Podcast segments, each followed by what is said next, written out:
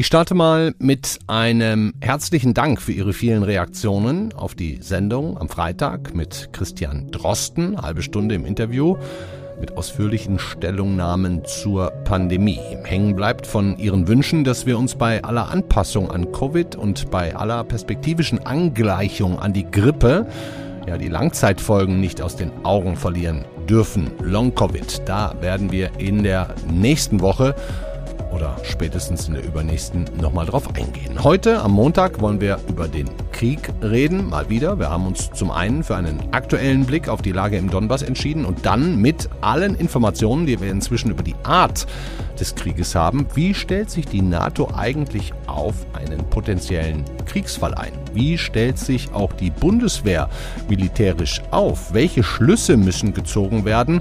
Ja, wie sieht er überhaupt aus, der Krieg der Zukunft? Darüber reden wir heute. Außerdem über unseren Bundeskanzler, der noch nicht in der Ukraine auf Staatsbesuch war. Möglicherweise ändert sich das in den nächsten Tagen. Gemeinsam, vielleicht mit Draghi, mit Macron.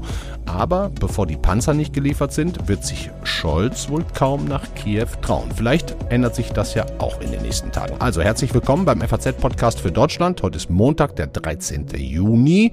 Ich bin Andreas Krobock. Schön, dass Sie dabei sind.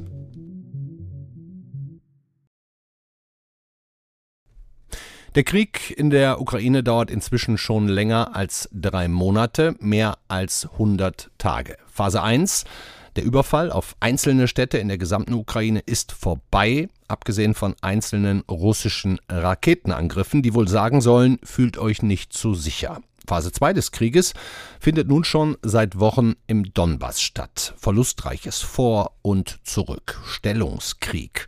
Russland kämpft nicht wie eine Hightech-Armee aus dem 21. Jahrhundert, sondern wie eine stählerne Erinnerung an den Ersten und Zweiten Weltkrieg.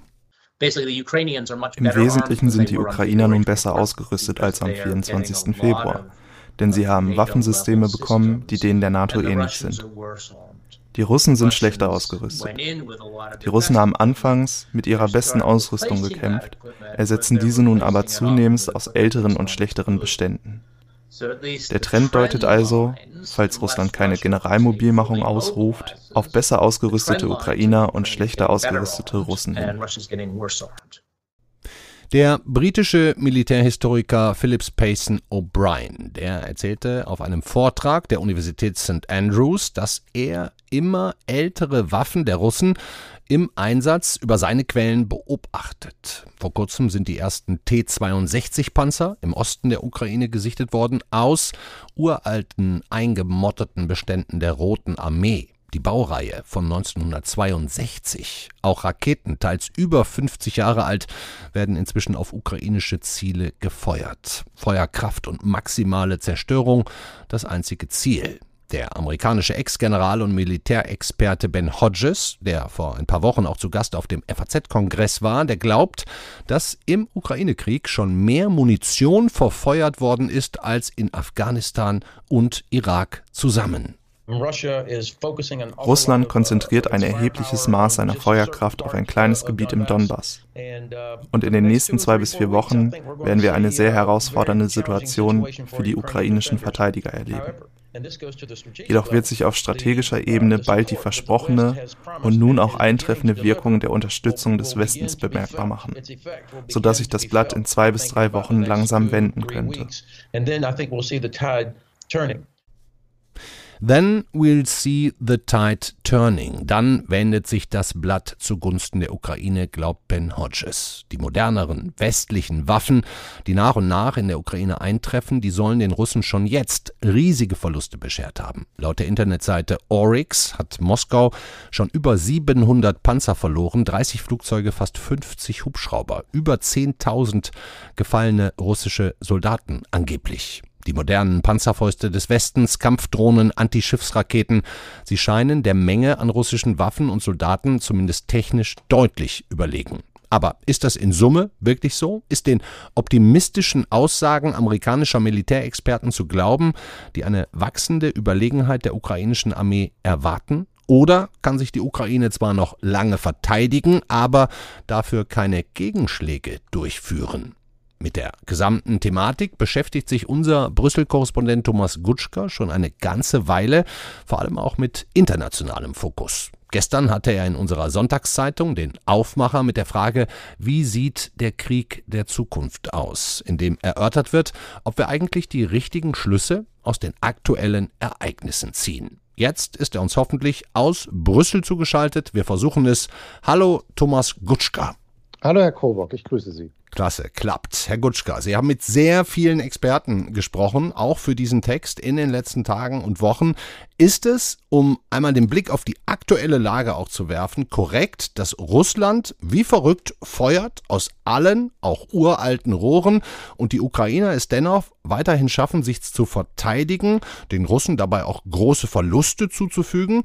Aber, und jetzt kommt's, nicht militärisch in der Lage wären, Gegenschläge auszuführen, also auch verlorene Gebiete wieder zurückzugewinnen. Ja, das stimmt. Ähm, vielleicht mit einer kleinen Einschränkung. Natürlich unternehmen die Ukrainer immer wieder äh, Gegenoffensiven und versuchen, russische Truppen zurückzudrängen. Es fällt ihnen aber zunehmend schwer. Wir haben das äh, zuletzt letzte Woche erlebt. Da gab es einen solchen Versuch der Ukrainer in Severodonetsk, also der am stärksten umkämpften Stadt des Donbass. Mhm. Da haben sie einen Teil der Stadt wieder eingenommen, aber letztlich konnten sie den nur für ein, zwei Tage halten und dann wurden sie von den Russen weiter zurückgedrängt. Und das ist das Bild, das wir jedenfalls im Osten wo die meisten Truppen massiert sind, im Moment sehen. Die Russen erleiden große Fortschritte, aber im Zweifel kommen sie immer ein Stück weiter voran und die Ukrainer erleiden ebenfalls sehr große Verluste und müssen sich immer ein kleines Stück weiter zurückziehen. Was bräuchte denn Kiew für Waffen, die sie noch nicht haben? Ja, die äh, Ukrainer haben das selbst sehr klar benannt. Sie haben gesagt, was wir jetzt brauchen, ist Artillerie, Artillerie und Artillerie. Und dazu gehören auch mehrfach Raketenwerfer, wie sie die Russen haben. Der ukrainische Verteidigungsminister hat äh, vorige Woche sich bedankt für die vielen Systeme, die sein Land bekommen hat. Aber er hat gleichzeitig gesagt, dass bei diesen Systemen ein äh, Unterschied zwischen 1 zu 10 beziehungsweise sogar 1 zu 15 besteht zwischen seinem Land und Russland. Hm. Und das ist natürlich ein Nachteil, der sich auch nicht dadurch allein ausgleichen lässt, dass äh, die Ukrainer präzisere Waffen bekommen haben, dass die Munition auch genauer Ziele treffen kann, als das auf hm. russischer Seite der Fall ist. Sie stehen praktisch den ganzen Tag oder oft vor allem die ganze Nacht in einem Stahlgewitter. Und hm. ähm, das ist sehr, sehr schwer unter diesen Umständen zu agieren und sie erleiden sehr hohe Verluste, 100 bis 200 Personen am Tag, hm. die getötet werden, ukrainische Soldaten, nicht Zivilisten, ukrainische Soldaten und 500 weitere, die verletzt werden. Das sind hm. dann doch ganz beträchtliche Verluste. Absolut. Ähm, sind Sie denn bei zum Beispiel Ben Hodges, dem ehemaligen ähm, amerikanischen General, den wir zu Beginn kurz im O-Ton gehört haben, der sagt, die Russen, da jetzt mal wieder der Schwenk auf die andere Seite, die haben kaum mehr gute Waffen, kaum mehr Munition, während die Ukrainer eher jetzt bessere hinzubekommen werden? Ja, das, das stimmt. Aber die Frage ist, ob das alles schnell genug geht. Äh, und vor allem, jeder Tag, den es dauert, ähm, erleiden die Ukrainer diese hohen Verluste. Und nun kommt noch hinzu, die Russen haben einen schier unendlichen Nachschub an Munition. Hm. Und den haben die Ukrainer nicht. Im Gegenteil, äh, deren Vorräte an sowjetischer Munition, das sind 152 Millimeter Granaten, der geht zur Neige. Davor hm. hat der Verteidigungsminister ausdrücklich gewarnt. Und auch die Verbündeten können da kaum noch helfen. Die haben nämlich schon so fast alles zusammengekratzt, was sie noch auf Lager haben.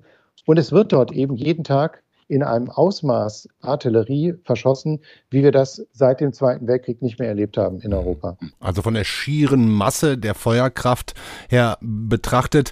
Ähm, was moderne Waffen angeht, fand ich super spannend in dem Zusammenhang. Den haben Sie auch zitiert in dem Text, den ich selbstverständlich auch verlinke, den britischen Militärhistoriker Phillips Payson O'Brien. Der sagt, dass, dass Russland durch die Sanktionen aha, endlich wirken sie mal, auch ganz wichtige Technologie für Waffen gar nicht mehr importieren kann. Sie haben nicht die Möglichkeit, ohne immense Importe ihre eigenen Hightech-Waffensysteme herzustellen, da ihnen dazu einfach die Produktionsmöglichkeiten fehlen. Aktuellen Berichten zufolge versuchen sie sogar, Mikrochips aus Geschirrspülern und Kühlschränken zu verwenden, um ihre Systeme zu warten. Der Krieg hat gezeigt, wie schwach Russland ist. Philips Payson O'Brien, der sagt, ähm, die Russen müssten schon gucken, dass sie Chips für Technologien aus Waschmaschinen, aus Kühlschränken rausholten, um die in Waffensysteme zu bauen. Können Sie das bestätigen und welche Bereiche würde das betreffen, Herr Gutschka? Also was wir sicher wissen, ist, dass die Russen für ihre eigenen Hightech-Waffen auf westliche Technologie angewiesen sind. Das betrifft zum Beispiel die Iskander-Kurzstreckenraketen, mhm. von denen wir nicht mehr so viele fliegen sehen wie am Anfang des Krieges. Dafür gibt es äh, sicher auch noch den Grund, dass Russland natürlich nicht alles jetzt einsetzen kann. Aus seiner Sicht wird es ja von der NATO bedroht. Ja. Und das wäre sehr seltsam, wenn man jetzt äh, äh, äh gar keine Reserven mehr äh, hat. Aber was wir auch wissen, ist, dass äh, Präzisionsmunition kaum noch eingesetzt wird, offenbar ebenfalls knapp ist. Auch dafür braucht man Mikrochips, die jetzt unter Sanktionen stehen. Und wir wissen, dass der größte russische Panzerhersteller jetzt schon seit mehreren Wochen offenbar in seinem größten Werk die Produktion eingestellt hat, mhm. weil er nicht mehr die not notwendigen Teile hat. Dem passiert also dasselbe, was VW und anderen deutschen Autobauern passiert ist, die auch nicht mehr die Mikrochips hatten, die sie brauchten. Allerdings ja. aus anderen Gründen. Das heißt, wir können daraus schließen, dass das russische Dauerfeuer noch eine Weile weitergehen wird, aber die Waffen und die Munition immer älter, immer ungenauer und damit für die verbliebene Zivilbevölkerung ja auch immer brutaler werden. Ganz genau. Das ist eben das große Problem. Wir haben bis jetzt nur über die Soldaten gesprochen, ja. aber die Taktik, die wir jetzt sehen, der Russen im Donbass, ist ja ganz klar einfach alles platt zu machen, was sie platt machen können, ohne Rücksicht auf Verluste, ohne eine Unterscheidung zwischen Kombattanten und Zivilisten. Und das führt natürlich dazu, dass es auch ungeheure Zerstörungen gibt in Städten. Im Grunde ist es so, äh, dass die Russen hier selbst eine Politik der verbrannten Erde äh, betreiben. Und äh, alles, was sie erobern, ähm, ist in dem Sinne nicht mehr bewohnbares Gebiet, weil eben die gesamte Infrastruktur zerstört worden ja, ist. Völlig zerstört. Was, was lernen wir denn, Herr Gutschka, als westliche Staatengemeinschaft jetzt aus dieser Entwicklung? Ich meine, Sie haben es gerade selber gesagt, Putin führt am Ende Krieg auch gegen die NATO und will uns zeigen, will auch was zurückhalten an Waffen. Wir sind Teil der NATO und müssten ja für den Fall der Fälle, darauf bereiten wir uns mit Manövern immer wieder auch vor, das, das ist ja nicht zu verschweigen, wir müssten sozusagen einen Angriff auf ein Bündnismitglied ja in unseren Planungen ähm, bedenken. Sind wir angesichts der Ereignisse der letzten Wochen in der NATO und auch in der Bundeswehr auf so einen russischen Angriff in der Theorie gut vorbereitet, militärisch? Nein, sind wir nicht. Äh, und das liegt eben daran, dass wir in den letzten Jahren fixiert waren auf die russische Nuklearrüstung. Da gibt es in der Tat gewaltige Dinge, die die Russen vorangetrieben haben, insbesondere im Hyperschallbereich. Da sind sie technologisch auch führend. Ja. Aber der Krieg, den wir jetzt sehen, wird eben mit ganz anderen Waffen ausgetragen. Und äh, die, das sind genau die Waffen, die die äh, meisten Alliierten nach dem Kalten Krieg abgeschafft haben, weil sie der Meinung waren, dass es einen solchen konventionellen Krieg in Europa niemals mehr geben wird. Mhm. Die Bundeswehr hat alle ihre Panzer verkauft, sie hat ihre Flugabwehr abgeschafft, sie hat kaum noch Artillerie. Den Krieg den man führen muss, den bestimmt der Gegner, den bestimmt der Angreifer. Mhm. Und wenn Russland die NATO bedroht, also zunächst mal ja die Länder, die am verletzbarsten sind, und das sind die Länder im Baltikum, ja. dann ist die Frage, was können wir eigentlich tun, um diese Länder zu verteidigen? Und dann muss man sich auf Szenarien einstellen, wie sie jetzt die Ukraine erlebt. Aber dafür fehlen uns die Waffen sowohl im offensiven Bereich als auch bei der Verteidigung, Raketenabwehr, ist eines der größten Probleme, die die NATO hat. Wir sind auf diese Dinge nicht eingestellt. Haben Sie denn das Gefühl, dass wir einfach zu viel in Cybertechnologie und so weiter investieren? Es ist, glaube ich, wichtig, sich jetzt klarzumachen, dass wir auf absehbare Zeit, gerade auch wegen der Sanktionen, von denen, über die wir jetzt gesprochen haben, es mit einem Gegner zu tun haben, der eben kein Hightech-Gegner sein wird. Hm. Und das bedeutet auch, dass eigene Rüstungsentscheidungen ähm, das berücksichtigen müssen. Ich sage nur ein Beispiel. Es gab vor dem Ukraine-Krieg eine akademische Debatte darüber, ob es künftig noch Panzer geben muss. Ob das nicht eigentlich eine Waffengattung ist des 20. Jahrhunderts, die im 21. keine Rolle mehr spielt. Und man hat ja. richtig gesehen, dass man mit Drohnen diese Panzer in einer Weise zerstören und gefährden kann, dass sie fast schutzlos sind. Das ist das, was die Ukrainer auch getan haben. Und trotzdem bleibt es so, man kann mit diesen Drohnen dem Gegner Schäden zufügen. Aber wenn ein Gegner ein bestimmtes Land, eine bestimmte Fläche erobert hat, dann kann man mit Drohnen und auch nicht mit schultergestützten Abwehrwaffen diese Fläche nicht zurückerobern. Und das bedeutet, man muss weiterhin in Panzer investieren, natürlich in solche, die dann auch in der Lage sind, sich gegen äh, Drohnen entsprechend zu verteidigen. Mhm. Also ich meine, es gibt ja gute Beispiele, wie die Ukrainer es jetzt auch mit Kampfdrohnen zum Beispiel geschafft haben, die Aufmerksamkeit dieses russischen Kriegsschiffs Moskwa im, äh, auf sich zu ziehen und dann mit zwei Unterwasserraketen die Verwirrung genutzt haben, das russische Schiff versenkt haben. Und wenn man da jetzt mal die Finanzen gegeneinander hält, ne, 5 Millionen für, mhm. für die Drohne, 500 Millionen das, das Kriegsschiff, also da sieht man dann schon, dass auch moderne Technologie klar überlegen ist. Ganz genau. Und trotzdem sehen wir ja, wie die Situation der Ukrainer ist. Sie haben es geschafft, in der Tat in einem Husarenstück das Schlachtschiff der Schwarzmeerflotte äh, zu versenken. Okay, aber sie können sich nach wie vor nicht frei an ihrer Küste bewegen. Die gesamte Küste ist blockiert. Sie sitzen weiterhin auf ihren großen Weizenvorräten. Die können nicht raus aus dem Land. Und so sieht man, dass ähm, bei all diesen technologischen Vorteilen am Ende doch wir nach wie vor äh, Dinge brauchen, Ausrüstung, mhm. Rüstung brauchen. Letztlich bestimmt Russland, welchen Krieg wir führen. Das können wir nicht äh, äh unabhängig von, äh, von den Waffen eines möglichen Gegners bestimmen.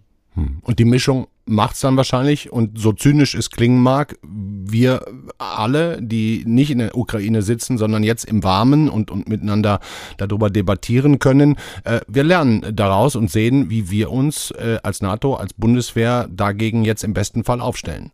Ja, ganz klar. Äh, man muss immer Schlüsse ziehen aus dem, was passiert. Und ich glaube, es gab in den letzten Jahren eine Fixierung auch der NATO sehr stark auf technologischen Wandel. Man hat natürlich verstanden, dass anders als früher, wo der technologische Wandel weitgehend von der Verteidigungsindustrie getrieben wurde, der heute von privaten Unternehmen getrieben wird. Und das ist eine mhm. Riesenherausforderung für das Militär, weil es eben nicht mehr diesen unmittelbaren Zugriff, ersten Zugriff auf diese Technologie hat. Mhm. Und das alles wird auch für die Zukunft wichtig sein. Wir erleben jetzt einen Krieg, wie ihn sich äh, im NATO-Hauptquartier niemand hat vorstellen können, mhm. bis vor wenigen Monaten. Und das muss Folgen haben, denn ein solcher Krieg könnte auch gegen ein Mitglied der NATO an der Ostflanke ähm, ausbrechen. Und das ist der Grundsatz der NATO. Wenn einer angegriffen wird, werden alle angegriffen und dann verteidigen sich auch alle. Hm. Und dann sollten wir wissen, wie im besten Fall. Dankeschön, Thomas Kutschka. Beste Grüße nach Brüssel. Sehr gerne. Wir haben es gerade gehört, die Kriege der Zukunft werden nicht ohne herkömmliche Waffensysteme funktionieren können. Wenn die Bedrohung der Zukunft die NATO für uns weiterhin Russland ist, und danach sieht ja alles aus, dann wird auch Artillerie gebraucht, Präzisionswaffen, Panzer. Genau das haben die westlichen Bündnisstaaten gerade nicht im Überfluss. Allein in Deutschland ist die Zahl der Panzer von 4000 Ende des Kalten Krieges auf noch nicht mal ein Zehntel dessen geschrumpft. Ja, sind gerade noch mal 200 noch was, vielleicht bald wieder 300. Panzerhaubitzen noch 100 etwa. Sieben davon könnten irgendwann Richtung Ukraine gehen. Und der ehemalige US-General Ben Hodges, den Sie gerade schon gehört haben, der wird mit der folgenden Aussage auch Deutschland gemeint haben.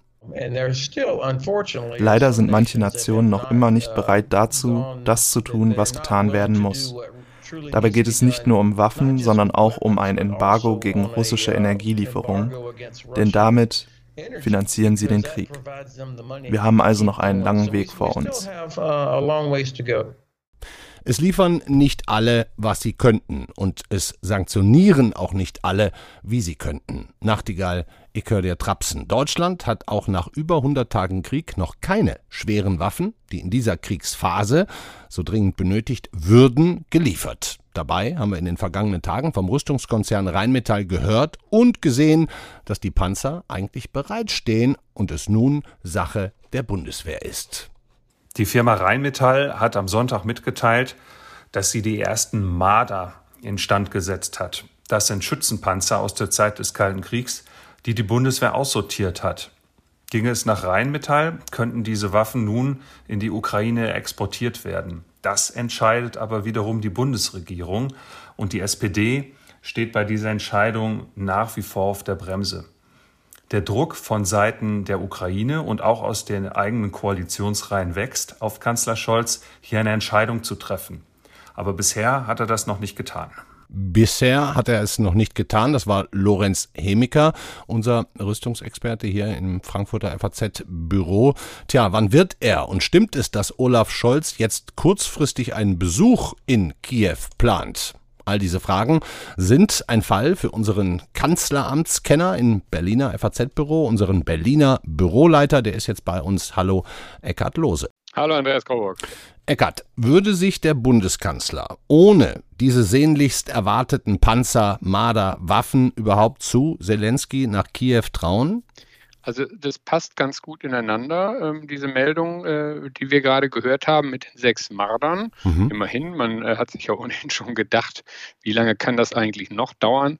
Äh, diese Marder wieder fit zu machen. Da werden ja schneller 100 Milliarden Euro für die Bundeswehr im Bundestag und im Bundesrat beschlossen. Aber jetzt ist es soweit. Also er könnte diese Nachricht mitbringen. Vielleicht, vielleicht hat er sogar noch eine, dass die nächsten sechs bereit sind. Also so, dass man erkennbar etwas tun könnte, um das Image aufzubessern beim Waffenliefern oder beim Liefern schwerer Waffen zögerlich zu sein. Natürlich wird auch darüber äh, hier der Mantel des Schweigens gehüllt, weil ja immer das Argument gilt, alles, was wir vorher verraten äh, an äh, Zahl und Transportwegen und so weiter und so weiter, kann sich immer umwandeln in ein Angriffsziel für die Russen. Deswegen auch das Verklausulierte. Ja, aber du hast immerhin diese Neuigkeit jetzt gerade mitgebracht. Also es heißt, diese Marder werden jetzt geliefert. Also das weiß ich noch nicht. Das ist nichts, was, was hier, wie gesagt, hier, hier wird eine unglaubliche Geheimniskrämerei veranstaltet. Es wird also nicht gesagt, wir machen das. Aber mich hat auch diese Nachricht von Rheinmetall aufhorchen lassen.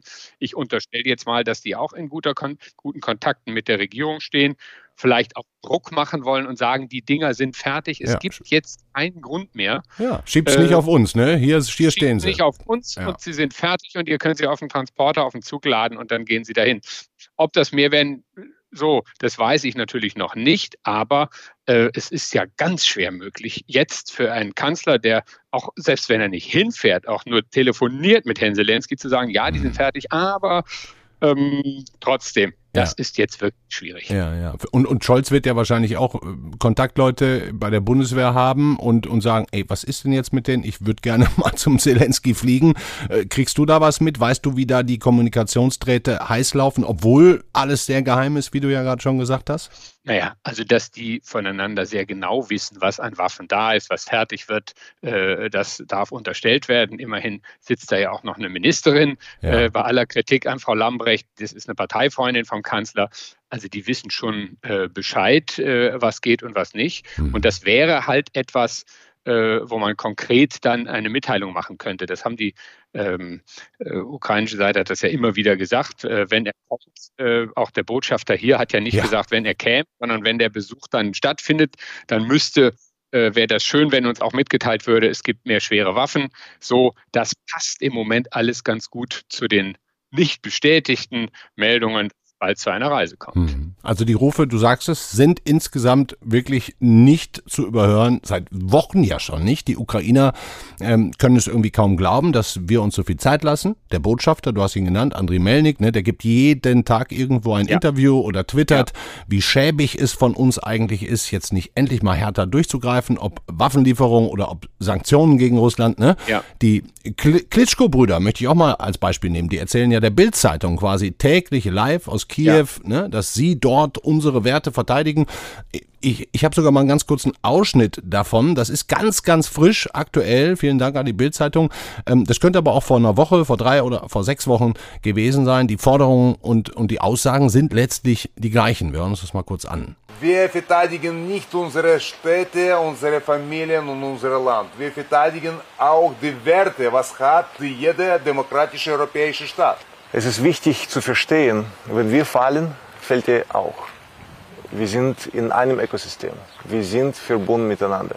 Wenn wir fallen, werdet auch ihr fallen. Mhm. Die Ex-Boxer Vitali und Wladimir Klitschko in enger medialer Beziehung zur Bildzeitung. Worauf wartet ihr? Worauf wartet Scholz? Wer, ähm, Eckert, wenn man das jetzt mal so fragt, wer in der SPD bremst ihn denn? Ich habe den Eindruck, dass er sich selber bremst.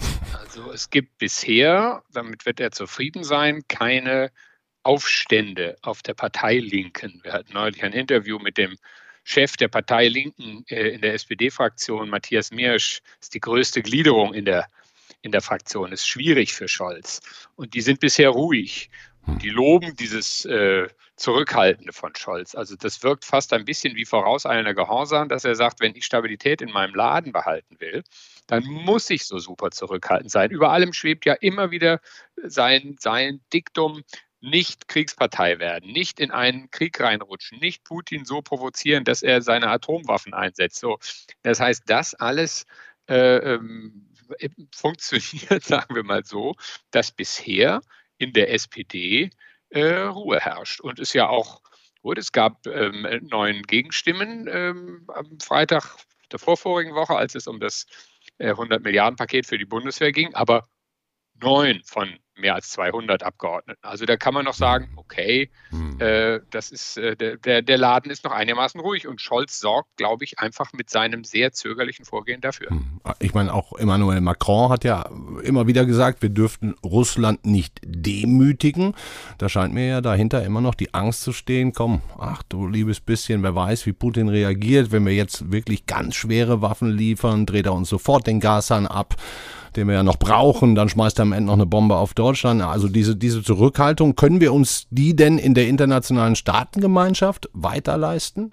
Ja, das muss natürlich auch so sein. Die anderen sind ja auch nicht so. Also wenn wir mal zum Besuch kommen, Macron war auch noch nicht in der Ukraine. Es rollen jetzt auch keine amerikanischen Kampfpanzer durch den Donbass. Also das ist ja immer die Maxime, was machen die anderen, was machen natürlich in der NATO die ganz Großen, die Amerikaner.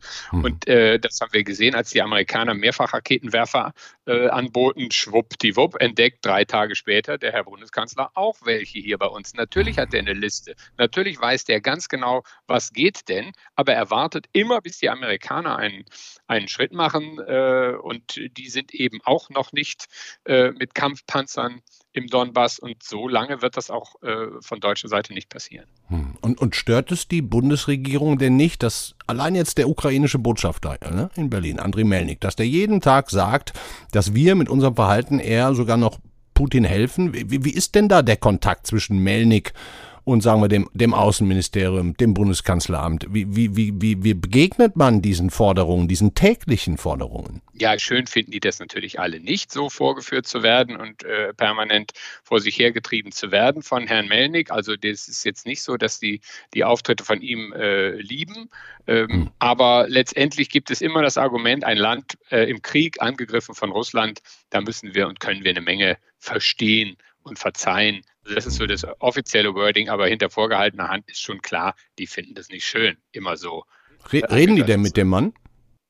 Naja, also nicht, also nicht Scholz und Melnik. Das hm. nicht. Das Scholz macht das mit Zelensky. Und ähm, auch Steinmeier hat ja nicht mit ihm selbst geredet, sondern äh, hat ein Gespräch angeboten mit dem Abteilungsleiter im Präsidialamt. Also so auf der Ebene findet das statt. Hm. Das heißt, diese wiederholten Forderungen erträgt man, weil man auch ein schlechtes Gewissen hat und sagt dann aus Höflichkeit eben besser gar nichts. Also natürlich wäre in einer anderen Situation der Botschafter eines Landes, das nicht gerade von Russland angegriffen würde, längst ins Auswärtige Amt einbestellt worden äh, und gesagt, also so geht ihr mit uns nicht um. Mhm. Und natürlich war auch das, äh, die Nicht-Einladung, sagen wir mal, von Steinmeier oder die Ausladung war es ja eigentlich äh, schon, hat hier natürlich für Verärgerung gesorgt. Das ist ganz klar, aber man hält sich nach außen bedeckt, einfach aufgrund der extremen Lage in der Ukraine. Hm.